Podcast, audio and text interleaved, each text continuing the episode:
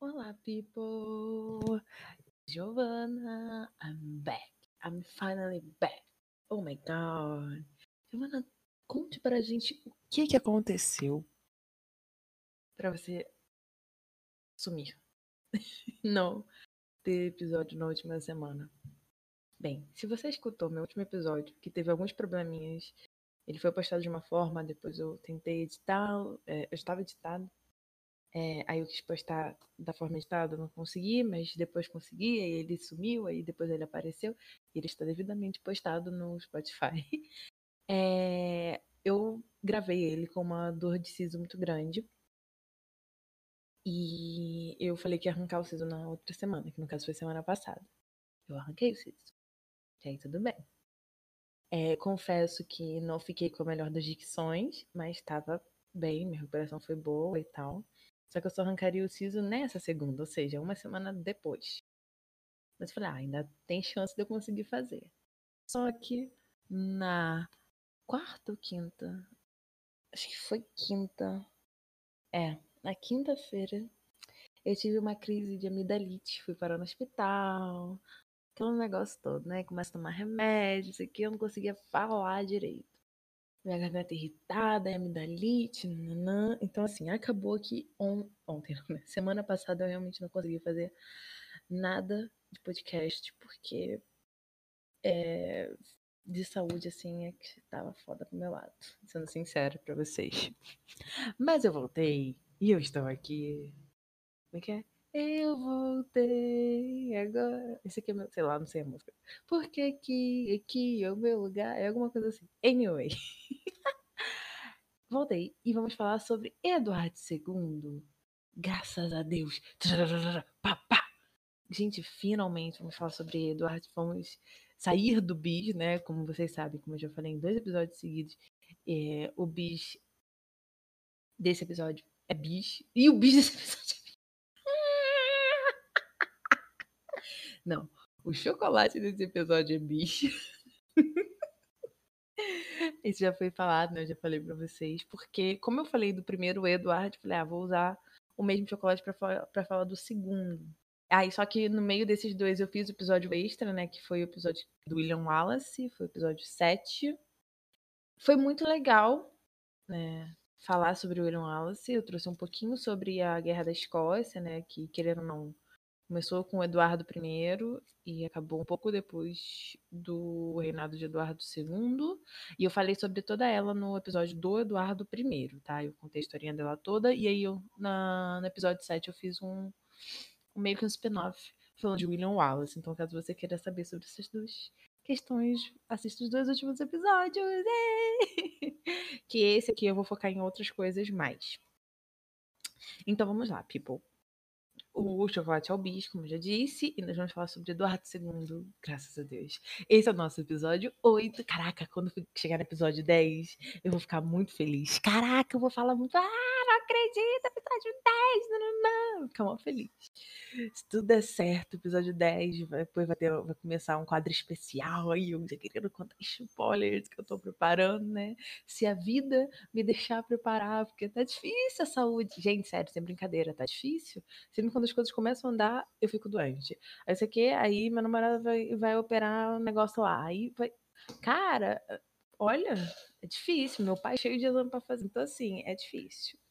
Mas saindo dessas dificuldades, se você não me segue no Instagram, me siga. É, Elizabeth Margot Underline e o Facebook é Escritora M. Por que eu falo isso, né? Porque lá eu posto imagens, né, sobre o assunto, né? No caso, sobre o rei, que é Eduardo II atualmente. Vai ser, tipo, eu coloco lá, né? Como é a palavra, gente? Tipo, as curiosidades e tal. Então, caso você queira saber, vai dar uma olhada lá, ok? E também serve para qualquer dúvida, tipo, ah, Giovana, eu tô com dúvida já que né, o, o, você aqui no Spotify, né, em qualquer outro lugar que você esteja escutando, é uma via de mão única, né? No caso, você só escuta, não tem como me dar um feedback escrito, né? Tem me seguindo, me segue aí no, no, no meu perfil do Spotify, dá like no meu no episódio que você gostou e tudo mais. Participa, que também ajuda, né? Ajuda a gente a crescer. Olha, eu passando uma influencer digital, mas não. Faço o que seu coração pedir. Mas enfim, o Instagram é. O Facebook é também para tirar dúvida, caso alguém queira, tenha alguma coisa, ou dar sugestões, tá? O William Wallace, por exemplo, foi uma sugestão do meu namorado. E do meu irmão também, que falaram, pô, seria legal falar dele e tal. Eu falei, ah, então eu vou falar. Né? Eu sei que vocês estão me escutando, né? Essas pessoas com certeza eu sei que me escutam. Espero, né, Ito? Então, no caso, meu irmão, meu namorado sei que me escuta com certeza.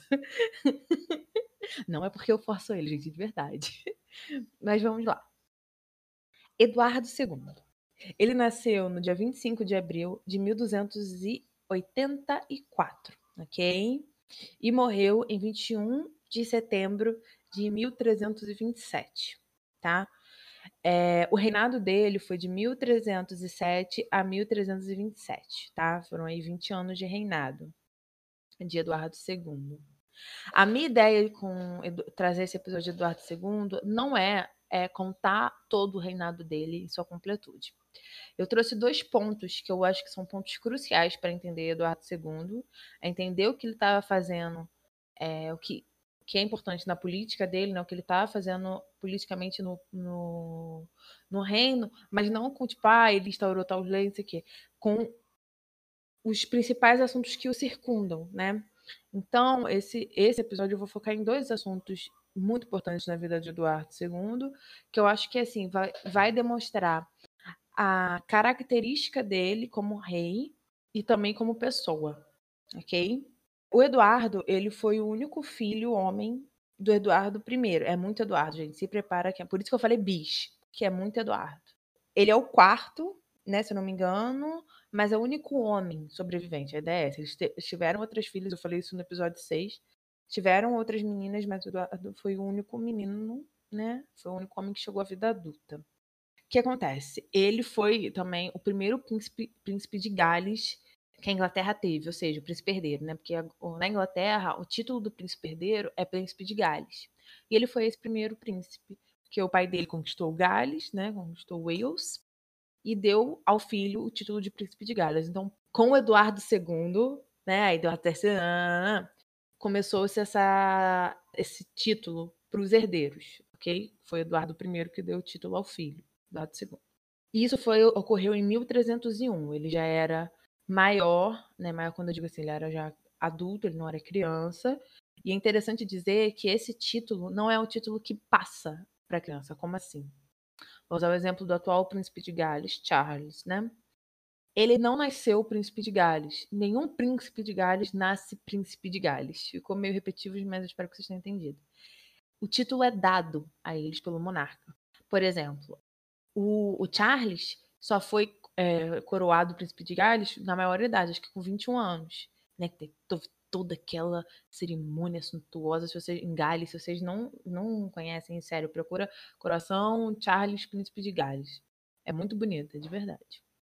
É, então, ele foi coroado. E aqui acontece a mesma coisa. Nenhum herdeiro ao trono é, por nascimento, príncipe de Gales. O monarca que o condecora assim. Ok? Isso aconteceu em 1301. Ele nasceu, uma coisa interessante também dizer que ele nasceu em Gales, né? O pai dele tinha recente, é, tinha acabado, vou colocar assim, acabado de conquistar Gales. Então, o que que é? Para unir, para unir aquela terra que ele tanto lutou para conquistar, para trazer aquilo para perto dele. Leva o meu filho, né? Leva minha esposa grávida, quase parindo, para Gales, saiu de Londres para Gales, naquela época era uma viagem, tá? Considerável e afasta o, o nascimento do, do bebê ali. E isso para o quê? Para falar, olha, um filho meu nasceu na terra de vocês. Um filho meu tem essa ligação. Um filho meu é o príncipe de Gales, né? Então, para unir através desses laços de, eu diria que de propaganda, como eu falo propaganda, não é propaganda tipo, ah, isso aqui, né, marketing, mas é propaganda de mostrar, entende? Ele está propagando aquilo, ele está mostrando aquilo para aquelas pessoas, para aquela nação, ok? Eu preciso dar um adendo aqui, que eu vou entrar no final, mas um dos pontos mais importantes do reinado de Eduardo II é a sua abdicação. Ele abdica em 1327. Ah, ele também morreu em 1327, mas vou chegar lá. Mas ele abdica. Isso é revolucionário para os parâmetros que eles viviam no século XIV, né, em 1300 e pouquinho. Mas eu vou chegar lá, tá? A primeira participação do Eduardo II, né, ainda não sendo rei, na guerra, e principalmente na guerra da Escócia, né, vou voltar a falar, caso vocês não tenham assistido, escutado, assistido, escutado o episódio 7 e 6, dá uma olhadinha, porque eu falo, eu foco muito mais nisso e tal, eu falo muito melhor sobre isso. Aqui eu só dando uma pincelada no que que ele, que que ele começou a participar, porque a guerra da Escócia em si, ou qualquer tipo de guerra que o Eduardo tem no reinado dele, acaba não sendo importante porque belicamente ele não é bom, ele não é um bom estrategista, ele perde batalhas, então, assim, é, a ideia aqui não é falar, ah, ele perdeu tal batalha, tal batalha, tal batalha. Eu não quero isso. Eu quero mostrar para vocês o que, que ele vai fazendo é, para tentar conquistar né, as outras terras, ou enfim, mais vassalos, e acaba perdendo. A gente vai chegar lá. E foi em 1306, que foi já contra o Robert de Bruce, mais para o final da, já da guerra, já, da Guerra da Escócia que aí é Robert de Bruce, de Bruce ele se autoproclama rei, né? Isso eu já falei no episódio 6 e 7, mais especificamente no 6. E aí tem começa a batalhar contra os ingleses, né? Então o, o Eduardo II ele chegou a participar dessas guerras. A gente não sabe exatamente o que, que ele fez, que, que batalha que ele participou, se ele foi efetivo, se ele não foi. Não sabe. A gente sabe que ele teve, que ele estava lá nessas guerras que começaram com, é, com, com o levante de Robert de Bruce. Aí agora eu chego no, num dos pontos principais de Eduardo II, né, desse rei, desse monarca, que se chama Gaveston, tá? Gaveston, ou melhor chamando, Pierre de Gaveston, era um filho de um criado real no, no condado da Gasconha. Nossa senhora, Gasconha, isso aí, lá na França, tá? Porque o Eduardo I, ele ganha esse condado por casamento, né, com a Leonor que é o pai do Eduardo II, tá, gente? E aí, mais condado na França e tudo mais. Eu não tô agora, agora meu interesse aqui, gente, não é falar de quantas terras a Inglaterra tinha na França, quantas terras perdeu. Isso já não entra mais na ideia política daqui, tá? E esse Pierre de Gaveston, ele entra para a criadagem do Eduardo II, sem ser ainda rei, ainda era príncipe só, em 1300. E ali ele logo cresce na confiança do, do Eduardo II, né? Como príncipe ainda de Gales. Ele se torna escudeiro e depois ele passa a ser reconhecido como companheiro próximo do príncipe, tá? Então, ele passou, ele era escudeiro do príncipe, depois ele passou a ser companheiro, tá? Tem diferenças no sentido de que o escudeiro é bem abaixo e faz as coisas mais banais. O companheiro, ele está ali acompanhando o príncipe. Então, ele vai estar sempre ao lado do príncipe, acompanhando, né, estando por perto, comendo ao lado do príncipe. Então, ele se torna isso, ele se torna esse companheiro próximo.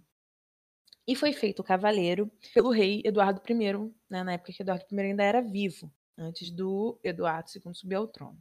Em 1307 é quando o nosso querido amigo Eduardo II sobe ao trono, né, como rei, né? O pai dele morre em 1307. Mas antes disso, o Gaveston, ele vai ser exilado.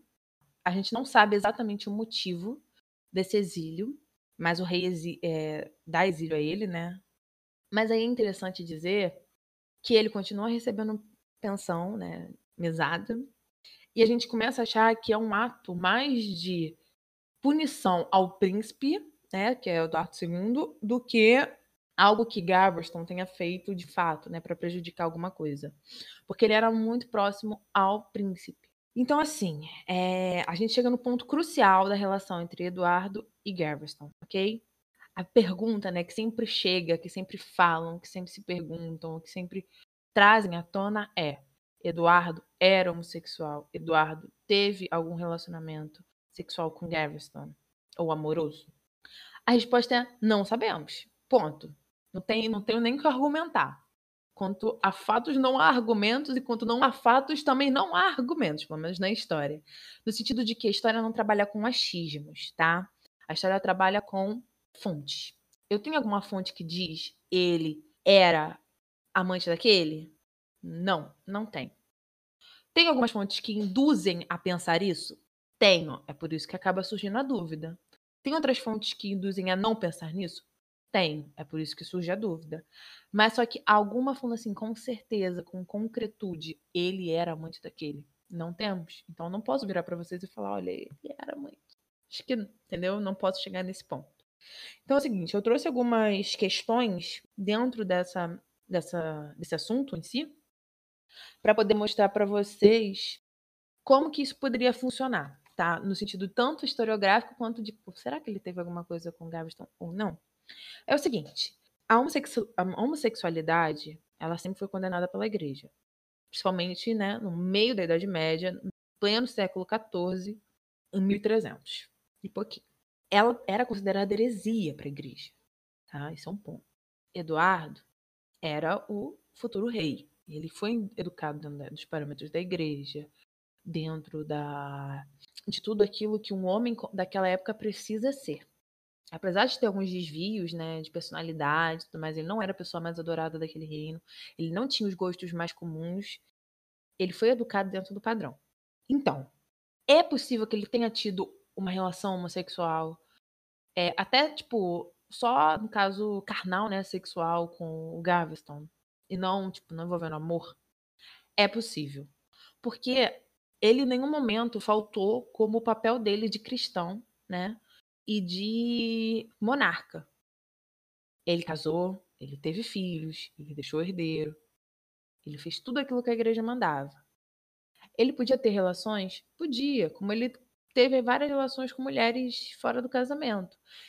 Quando eu digo que ele pode ter relações, é, eu não estou envolvendo sentimento, eu não estou envolvendo alma, eu não estou envolvendo nada que possa atrelar aos dogmas católicos. Mas, Giovana, até o sexo era meio que proibido na igreja. No... Não era bem assim. Era proibido, mas não era, né, gente? Vamos cair na real de que a, o próprio pudor que, exige, que exige, existe, né? Desculpa, hoje, vem muito mais da, da época vitoriana, né? Do período vitoriano, que é século XIX né? A gente não sabe, entre aspas, o pudor medieval. Como assim a gente não sabe, entre aspas? A gente tem a noção, pelos próprios desígnios da Igreja Católica, pelas doutrinas da Igreja Católica, mas a gente também tem noção que a corte, né? A corte medieval acontecia de tudo ali. Tudo bom? Tudo bem. Então, assim, é, é muito ambíguo dizer para vocês: olha, ele não estava ferindo os dogmas da igreja, mas estava tendo a igreja diz que não pode ter relações. Tá, mas para aquele homem que tem necessidades, que quer se satisfazer, a partir do momento que ele cumpre o seu dever com a igreja, ele pode se satisfazer. Então é isso que eu tô querendo dizer. Da mesma forma como ele via uma amante, né, pegava qualquer garotinha aí e comia, por isso que teve ilegítimos, filhos ilegítimos, como vários reis têm, por que, que não transar com um homem?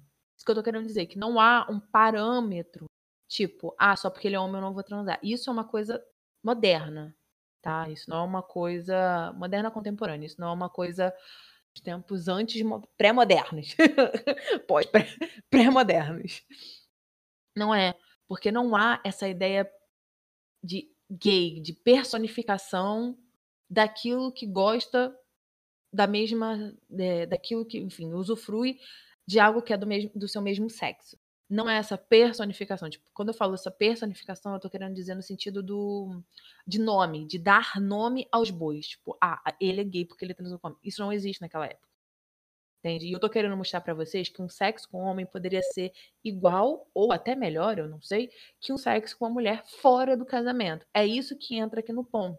Quando ele, quando a gente fala, né, que Eduardo ele, ele não ele não foi homossexual no sentido que a igreja traz, ou que a gente não pode provar isso, não tira o ponto de que ele pode ter tido relações sexuais. Porque para ele, ter relações sexuais com o Gaveston, ou qualquer outro, ou com a mulher, ou com qualquer outra mulher, seria a mesma coisa.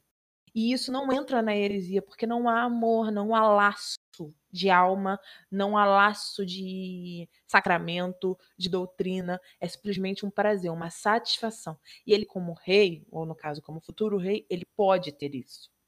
É nesse ponto que eu quis trazer para vocês, tá? Porque o sexo, o sexo não significa opção sexual. O sexo em si não significa. Né? Você pode transar como mulher, mas não cheguei a falar, não, mas eu me considero hétero agora, porque agora é mulher, tipo. E eu voltando, né, a dizer, não há essa personificação de hétero, homo, bi, tudo, é, todas as, as, denominações que nós damos atualmente, né, no mundo moderno, contemporâneo, não há naquela época. Então ele estava transando com homem, ok, ah, agora eu quero transar com mulher, ou transa todo mundo junto. Por que não? Né? Querendo ou não, foi o que eu falei. Ele teve filho, ele teve esposa, o Gaveston também. Então, assim, ambos cumpriram com seus deveres de cristãos e de homens. Agora, se eles tiveram uma coisa a mais, aí estava a critério deles. O que, que a gente pode trazer aqui são alguns pontos, né? De, de eu diria que de vertentes que não, umas dizem, outras dizem que não, outras dizem que sim, que é a, a maioria das, das fontes que existem, né, falando que teve alguma coisa, são crônicas, né, mais ou menos do período, um pouquinho depois. Tem uma muito famosa que é a do Orleton, que foi o bispo de Westminster. Ele disse que Eduardo era, mas aí depois falou que não, que não tá falando do Eduardo, tá falando dos criados do Eduardo.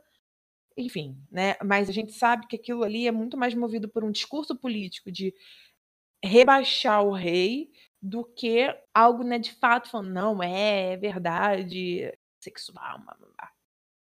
Não. Agora eu vou citar, né, o...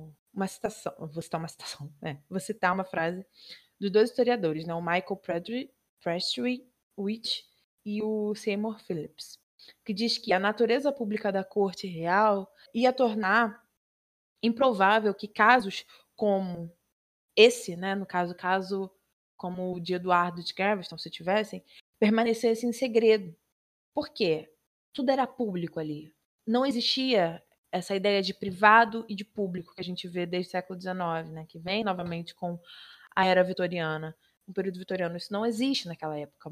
Né? Quando a gente fala corte, a gente fala um grande salão, um gran, uma grande fortaleza, onde mora o rei, mora sua família, mora seus criados, mora seus servos, mora seus prestadores de serviço, mora seus nobres, mora seus guardas, moram todos. Óbvio que separados, né? cada um com seu cada um.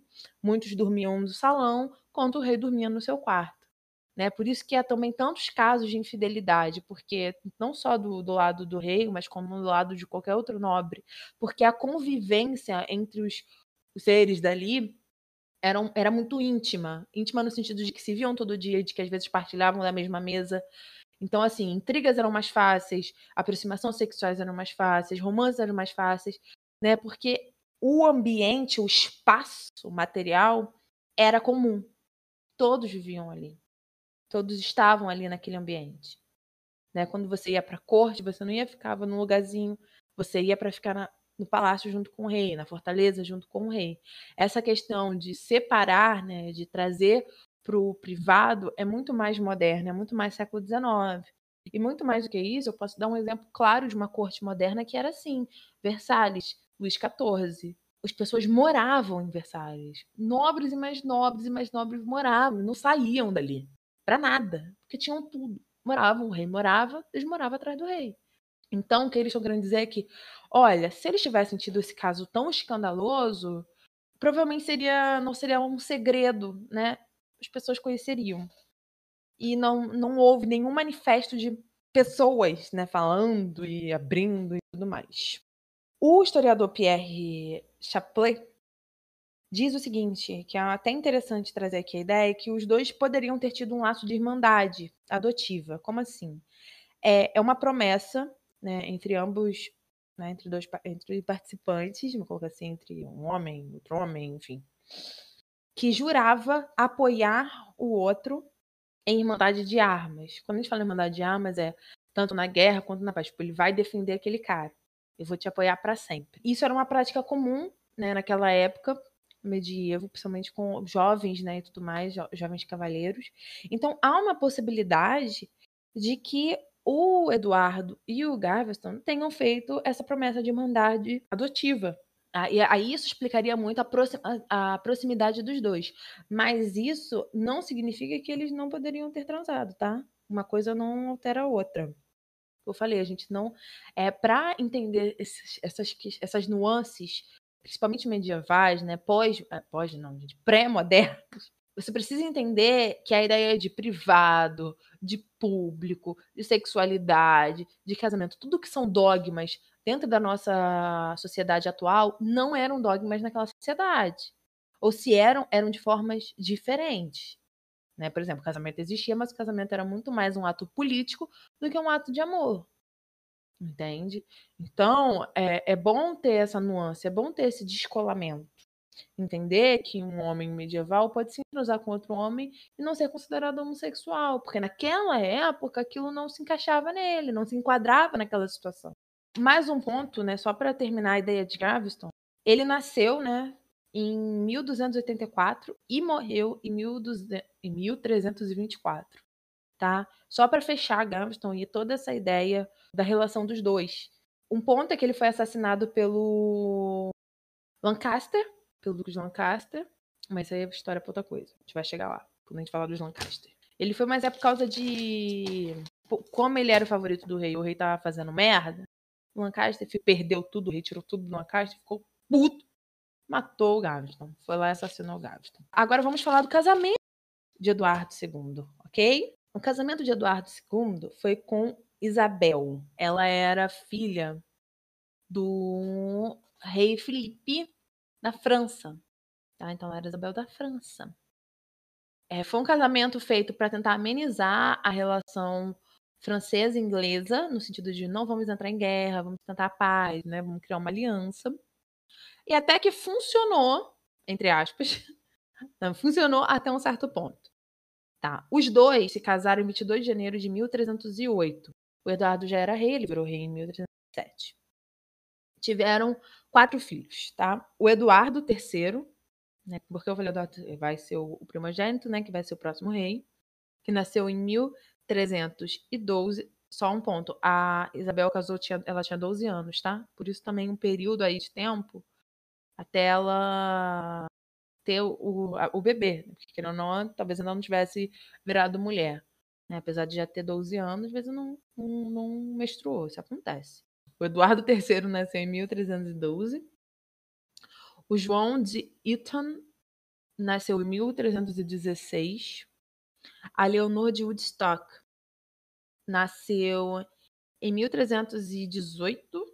E a Joana da Inglaterra nasceu em 1321, ok? Foram esses quatro filhos e o mais velho é o herdeiro. Agora vamos falar sobre esse casamento, tá? O casamento foi considerado bem sucedido até 1322. Antes de casar em 1308 até mais ou menos 1322, estava tudo bem. Só que aí em 1325 a Isabel ela voltou para a França para ser a mediadora do acordo de paz entre a Inglaterra e a França, porque já estavam brigando de novo. Adivinha por qual pedaço de terra? Por Gas, Gasconha. por Gasconha. Então ela chegou, né, como ela era irmã, né, do rei, ela chegou para poder trabalhar nisso. O tratado, né, foi um tratado de paz, né? Ele foi feito mas a França saiu mais ganhando do que a Inglaterra, tá bom? Por que a gente diz isso? Porque a Inglaterra teve que jurar fidelidade. Quando eu falo isso, eu falo que o rei inglês, como nobre da Gasconha, né, como duque da Gasconha, teve que jurar fidelidade ao rei francês, não como um rei, ok? Só como o duque que, que tinha terras ali, porque querendo ou não, na França ele era duque, ele não era rei. Ele teria que jurar essa fidelidade. Isso é positivo para a França, não é positivo para a Inglaterra que, que Eduardo II faz? Ele vai e manda o filho dele, Eduardo né, terceiro, que ainda não é Eduardo III.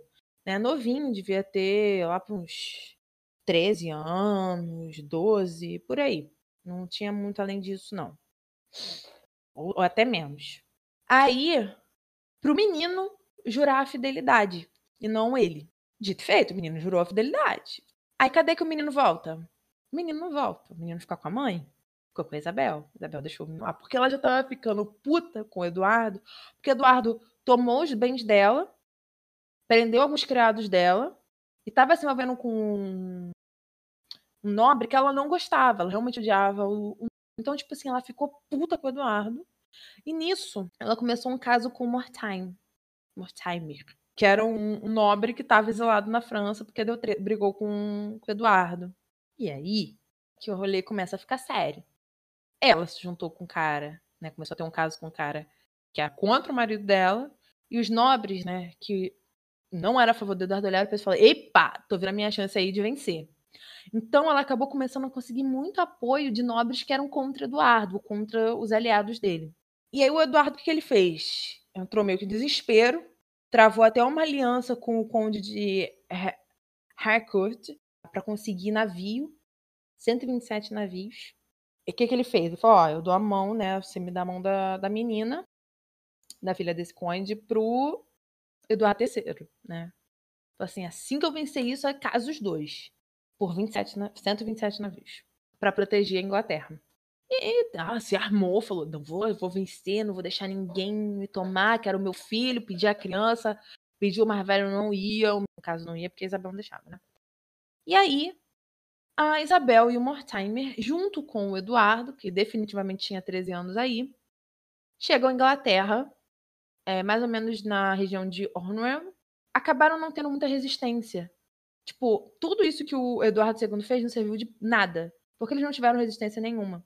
Eles chegaram e mais nobres se uniram a eles. Mais nobres que eram contra Eduardo, contra os aliados de Eduardo se uniram a eles. E aí, e até os, os, os clérigos, né, os, os clérigos, os bispos e tudo mais, se uniram a Isabel, né? O que, que aconteceu? Eduardo fugiu de Londres, zarpado, porque nisso a população começou a ficar puta, revoltada com ele, porque ele era um péssimo rei, ele não fazia as coisas para melhorar a situação de, da população a população viu que o negócio estava ficando ruim pro lado dele, né? Que quando o rei começa a perder apoio, gente, todo mundo começa a perceber. A população começou a ver isso, começou a ficar possessa. E ele já fugiu também da, de Londres causa da população, porque a Isabel estava chegando. Foi para Gales para querendo ir para Fran França, não, para Irlanda, para fugir, para conseguir apoio nos irlandeses, né? querendo ou não, ele era lorde da Irlanda para voltar e pegar tudo e deu certo. Não, não deu certo. Nem conseguiu, nem conseguiu. Ai, gente, desculpa. Nem conseguiu atravessar para Irlanda por causa de uma chuva. Ficou presa em Gales. Isabel vai lá, assume a administração do reino. Ela chega em Londres e assume a administração do reino como regente, né? Porque o Eduardo II já tinha metido o pé, né? Passa a ter também o apoio da igreja. Cara, ela tendo o apoio da igreja dos nobres, acabou. Ela tá com o reino nas mãos. O Eduardo II foi capturado, os aliados deles foram julgados e foram é, considerados traidores e foram mortos, foram executados. Traidores contra o próprio menino Eduardo III, entendeu? E a rainha. E aí chegou a vez do Eduardo II. Falou, gente, o que, que a gente vai fazer com ele? O que, que a gente vai fazer com esse cara? Não dá pra gente matar um rei. Porque não, não, ele era rei. Não dá pra gente soltar ele. Então o que, que a gente vai fazer? Aí, aí chega um ponto muito importante, assim, em 1300 e pouco. Não tinha nenhuma forma que já dissesse assim: olha, é assim que se remove um rei, quando vocês querem tirar ele do poder. Não tinha, não tinha nada disso. Eles, caraca, o que, que a gente faz agora? Aí, o parlamento, né, que já existia, né, começou lá com a com João Sem Terra, tudo mais, já falei sobre isso, se reuniu, acabou ouvindo a população que também estava falando, que também queria que o Eduardo II saísse, e apoiou, passou a apoiar o menino, né, o Eduardo, que seria Eduardo III, para subir ao trono. Os barões e o clero concordaram, né, houve uma concordância dos, dos ambos pontos é, cruciais da sociedade, né, religioso e nobiliárquico. E a, a principal argumentação para dizer que Eduardo tinha que sair do poder era que ele tinha uma fraca liderança, o que era verdade, ele não se envolvia. Quando a, os aliados dele eram sempre nobres que eram mais malquistos do que benquistos, ou seja, ele só ficava do lado de gente ruim, né, tecnicamente, para os outros nobres. Ele era fraco nisso, ele era influenciável, ele se deixava levar por esses nobres, querendo ou não. Então, ou seja, ele não tinha uma liderança e ele tinha tantas falhas pessoais que iam atrapalhar a forma dele governar, a competência dele governar. Então, esses dois pontos o, tirariam do poder. Eram dois argumentos principais para tirá-lo do poder. E foi o que aconteceu. Mas como que a gente tira ele do poder? Simples. Eduardo vai abdicar, ele vai dar o, o reino, a coroa para o filho dele. E aí, ele estava preso, chegam os nobres lá, entre eles o Sir Guilherme de Trussell, e fala para ele o seguinte: olha, você tem que abdicar. Aí ele vira pra ele e fala: não, não vou abdicar. Aí o cara fala assim: ou tu abdica, ou teu filho é deserdado. E a gente coloca outra pessoa no poder, como qualquer outra aí, que a gente nem sabe quem. Então, para ele preservar a própria linhagem, ele aceita. Ele fala: tudo bem, eu vou abdicar. E aí, como é feita essa abdicação, né? Não tem nenhum papel para ele assinar. Na Inglaterra as coisas não eram assim, né? No medieval, ah, assina esse papelzinho aqui. Não era. Então, como que ele, como que ele assina? Como que ele abdica? Esse Sir Guilherme Trussell, ele vai, quando ele vai falar isso, né? Quando ele vai fazer essa questão com o Eduardo II, ele vai como se fosse o representante do reino como um todo. Ou seja, ele está representando todos os nobres, todos os clérigos, toda a população, todo mundo. E ele tá com essa autoridade, né, porque o parlamento né, o escolheu para tê-la, e ele retira a homenagem dele a Eduardo II. Retirando a homenagem dele para Eduardo II, Eduardo II já não é mais rei. Porque o rei é aquele que tem vassalos. Eu já falei mais sobre isso em outros episódios, né? Questão da suzerania e da vassalagem. Como é importante entender essa relação né, de sociabilidade né, de como se formar essa, sociedade para poder entender como que ela funciona. E a base dela é suzerania e vassalagem. É essa homenagem, é esse ato de confirmação, é esse vínculo, é essa linha que eles tratam. A partir do momento que o Ser Guilherme corta, né, ele retira a homenagem dele, o Eduardo, Eduardo vira ninguém. Ele não tem mais vassalo, ele não é mais rei, ele não significa nada. E todas essas homenagens são feitas agora para o filho dele. Agora quem detém a homenagem é o filho, Eduardo III. Tá? E com isso, o Eduardo II, ele, né, ele abdica, né, forçosamente e deixa de ser rei, e o filho dele passa a ser rei. Né, como eu disse, ele morreu no dia 21 de setembro de 1307. É, ele morreu sabe exatamente do que, de causas naturais. Ele estava em cativeiro, né? Ele estava preso, ele continuou preso e ele simplesmente morreu. É, dizem que, um, que o Mortimer assassinou, dizem que não, que não foi. Não se tem uma causa exata, mas o fato é que ele morreu logo depois, no cativeiro dele, né, onde ele estava preso. Eduardo III foi no enterro e tal, enterrou o pai, tudo mais. E aí começa, de fato, né, o, o reinado de Eduardo III. Um ponto. Tem muita coisa ainda para falar sobre Eduardo III. É, eu não vou falar agora, não vou, tipo, continuar a história, né? Tipo, ah, o que, que a Isabel fez, né? O Mortimer fez, vou falar isso em Eduardo III. O que eu quero que vocês entendam é, primeiro, essa questão da homossexualidade e também do, da abdicação, né? da retirada de um rei do poder no meio de uma Idade Média. Como que isso é feito? Isso é feito através da retirada de homenagem, né? Da retirada de da vassalagem. Entende? A partir do momento que. O, porque assim, é como se Deus fosse o, o suzerano de todo mundo e quem representa Deus na Terra é o rei. Então, o rei é suzerano de todo mundo. Então, se, o, se aquele homem ele não tem os vassalos dele, ele não é suzerano de todo mundo, ele não é autoridade. A autoridade ela é feita através disso. Gente, eu vou dar até um, entre aspas, aqui um acréscimo. Se vocês quiserem que eu faça um episódio só sobre suzerania e vassalagem, né, sobre como isso funciona e tudo mais, me digam que aí, antes de eu falar de Eduardo III, eu prefiro até falar sobre isso. Porque depois de Eduardo III vem a Guerra dos 100 Anos, e aí tem essas questões de por que que tá cobrando, por que que quer o trono, por que que fala que não. Entra também um pouco essa questão de suzerania e vassalagem, caso vocês queiram, tá? Então é só me formar no Instagram, no Facebook, como eu falei. É basicamente isso porque eu separei esses dois pontos de Eduardo II, porque eu acho que são os pontos principais que culminam no significado que o reino dele trouxe pra gente, né, no caso pra gente no sentido pra dinastia Plantageneta, um rei que abdica, ou seja, agora ele já tem um modo de retirada de rei sem ser por morte ou, sei lá, por assassinato, que é por abdicação. Então, a próxima vez que for necessário, dentro do medievo, tá, gente? Calma. Próxima vez que for necessário, a gente já sabe como fazer. É só retirar uma homenagem, papapá fazer todas essas questões. Então, para você ver como é que a sociedade ela vai se moldando de acordo com as necessidades dela. Ou seja, precisamos arrumar uma forma de, de abdicação desse rei. Então, pera que a gente vai arrumar.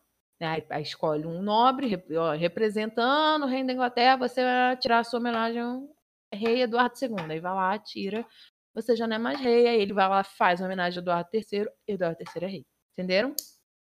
Gente, eu vou ficando por aqui. Minha garganta ainda não tá muito boa também, pra continuar falando, falando, falando, falando. Eu espero que vocês tenham gostado desse episódio. Qualquer coisa, realmente, falem lá no, Elizabeth Margot Underline ou no Escritora M, né, no Facebook ou no Instagram. Ou me chama no WhatsApp, gente. Quem tá me escuta aí, que tem meu WhatsApp, que me conhece, gente, dá cara a tapa. Me chama lá pra gente conversar, trocar ideia, enfim. Dúvidas, sugestões, gente, sugestões.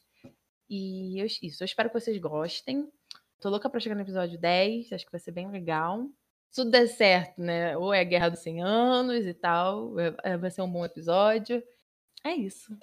Eu desejo a vocês um bom final de semana, uma boa noite, uma boa tarde, um bom dia. Fiquem com Deus e até o próximo episódio. Tchau!